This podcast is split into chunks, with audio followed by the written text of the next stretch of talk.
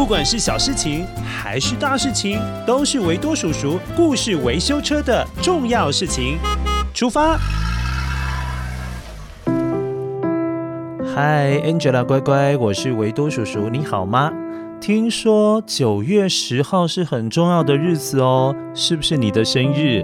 那维多叔叔要先祝你生日快乐，希望你在这一天能够开开心心的过，当然之后的每一天也要很快乐啦。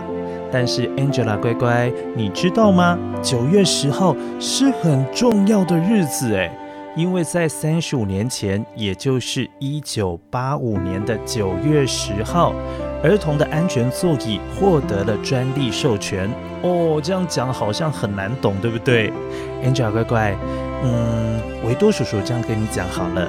你在布布，也就是车子上面，应该有坐过安全座椅吧？还是说你有看过都没有关系？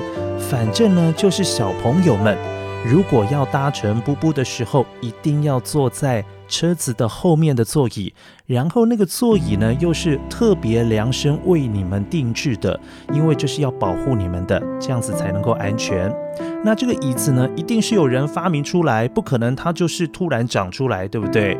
所以发明这个椅子的人，这位发明家，只有他才能够制造，他才能够卖嘛，这样是很合理的。但是呢，在一九八五年九月十号这一天，儿童安全座椅获得了专利授权。这个呢，你可能听不太懂，没有关系，这是代表着这位发明人，他可以把做这种椅子的方法卖给其他的商人，那商人为了要赚钱，就会很大量、很大量的去做出这种椅子，卖给全世界所有的乖乖们。那卖给他们要做什么？就是要保护他们呐。